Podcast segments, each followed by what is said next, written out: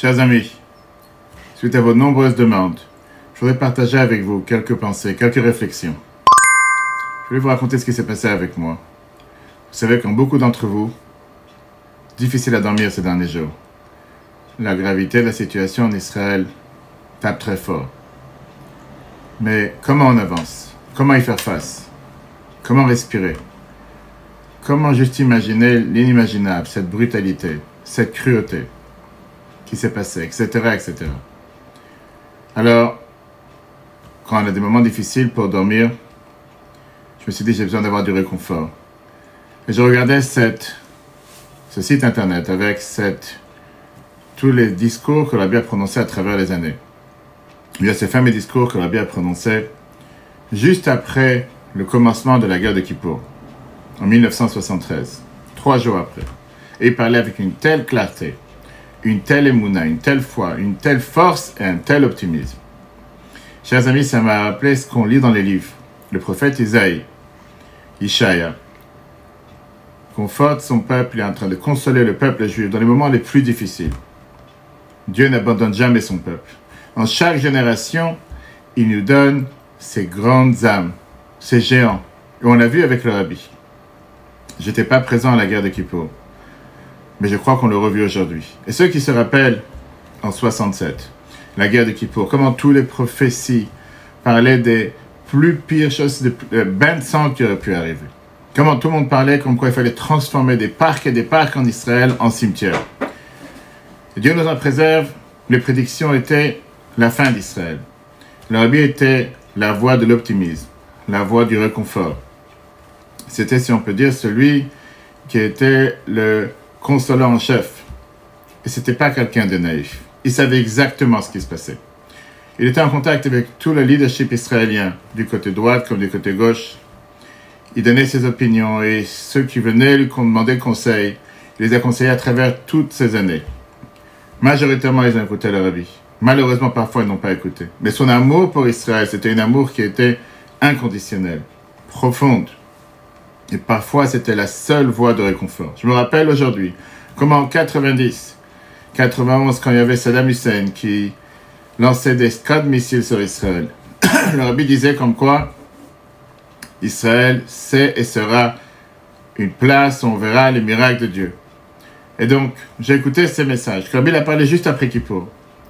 Comme j'ai dit, c'était juste le lendemain, trois jours après le début de la guerre de Kippour en 73.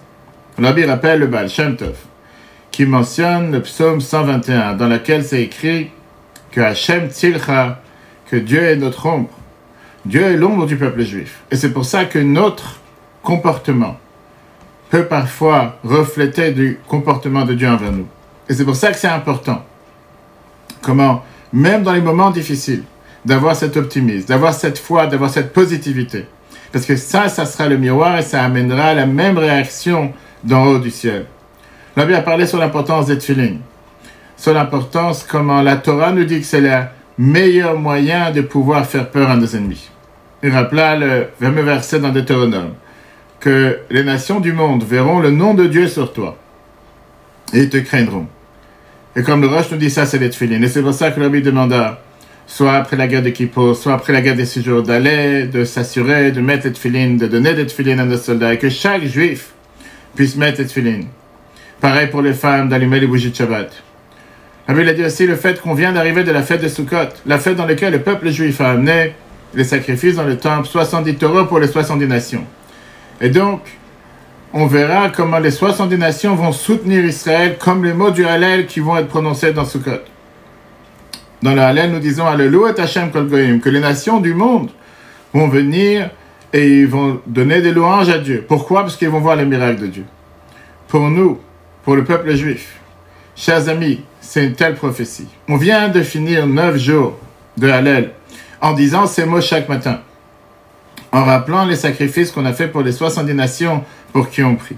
De voir aujourd'hui le drapeau d'Israël qui est accroché sur des dizaines et des dizaines de capitales en Europe.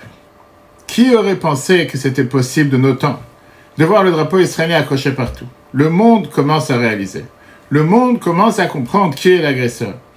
Et le monde, il comprend que cette cruauté, cette barbarie, cette haine qui a aucun fondement, des enfants d'Abraham, qui a été vu depuis le début des temps, et que grâce à Dieu, nous voyons comment l'aide des nations, avec l'aide de Washington, l'aide de l'Europe, est là pour venir en aide à Israël. Ça, justement, ça fait écho des mots du Rabbi. Le fait que le Télim nous dit Alléluia Hashem Kol. Les nations du monde sont là pour remercier Dieu, pour donner des louanges à Dieu. Pourquoi? Qui gavar Parce qu'ils voient la bonté et ils voient comment Dieu miraculeusement a sauvé le peuple juif. Alors, chers amis, aujourd'hui, je vous parle d'une place d'optimisme. Je vois comment le Rabbi, je peux le voir être proche de Dieu dans le ciel. Avec le miracle de la technologie, on est capable de le voir en vidéo et d'entendre les mots de réconfort comme le prophète Isaïe. Et je dis que ça, ça m'a donné énormément de réconfort, de pouvoir respirer un peu. C'est pas que tout est merveilleux. Loin de là. Mais si Dieu veut, tout sera bien. Nous sommes avec le devoir de penser bien et tout ira bien. De voir cette positivité.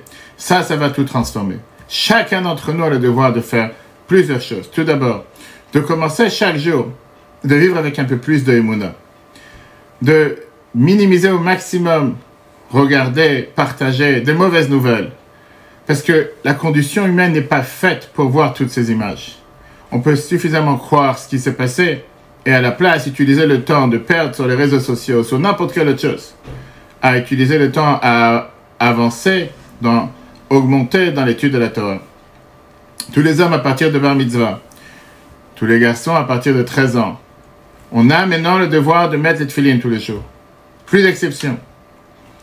Jusqu'à ce que tous les captifs soient libérés, jusqu'à ce que nos soldats soient sains et saufs. Chaque être humain, chaque juif a le devoir de mettre les tefillines chaque jour.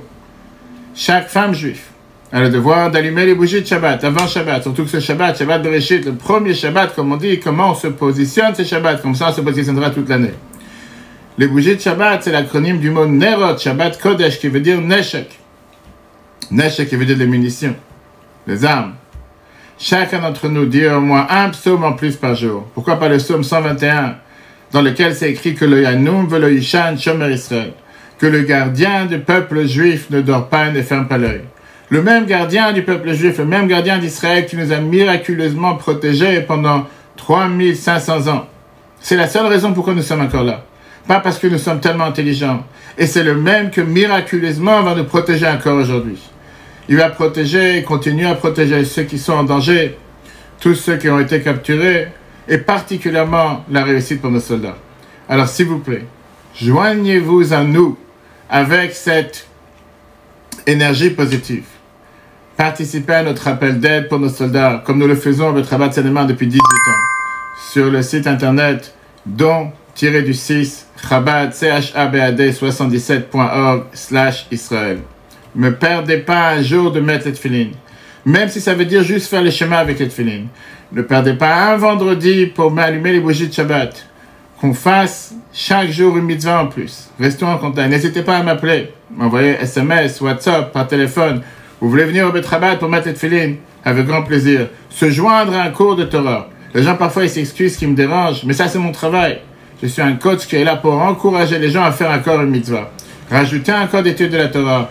Faire plus que la normale. Ça c'est notre réponse. Notre réponse doit être d'avoir cette énergie positive pour transformer notre douleur, notre souffrance, qui est pas petite, qui est énorme, mais le transformer en action.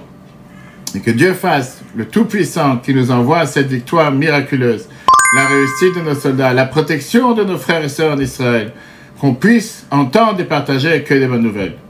Je vous aime et je compte sur vous. Am Israël Chai.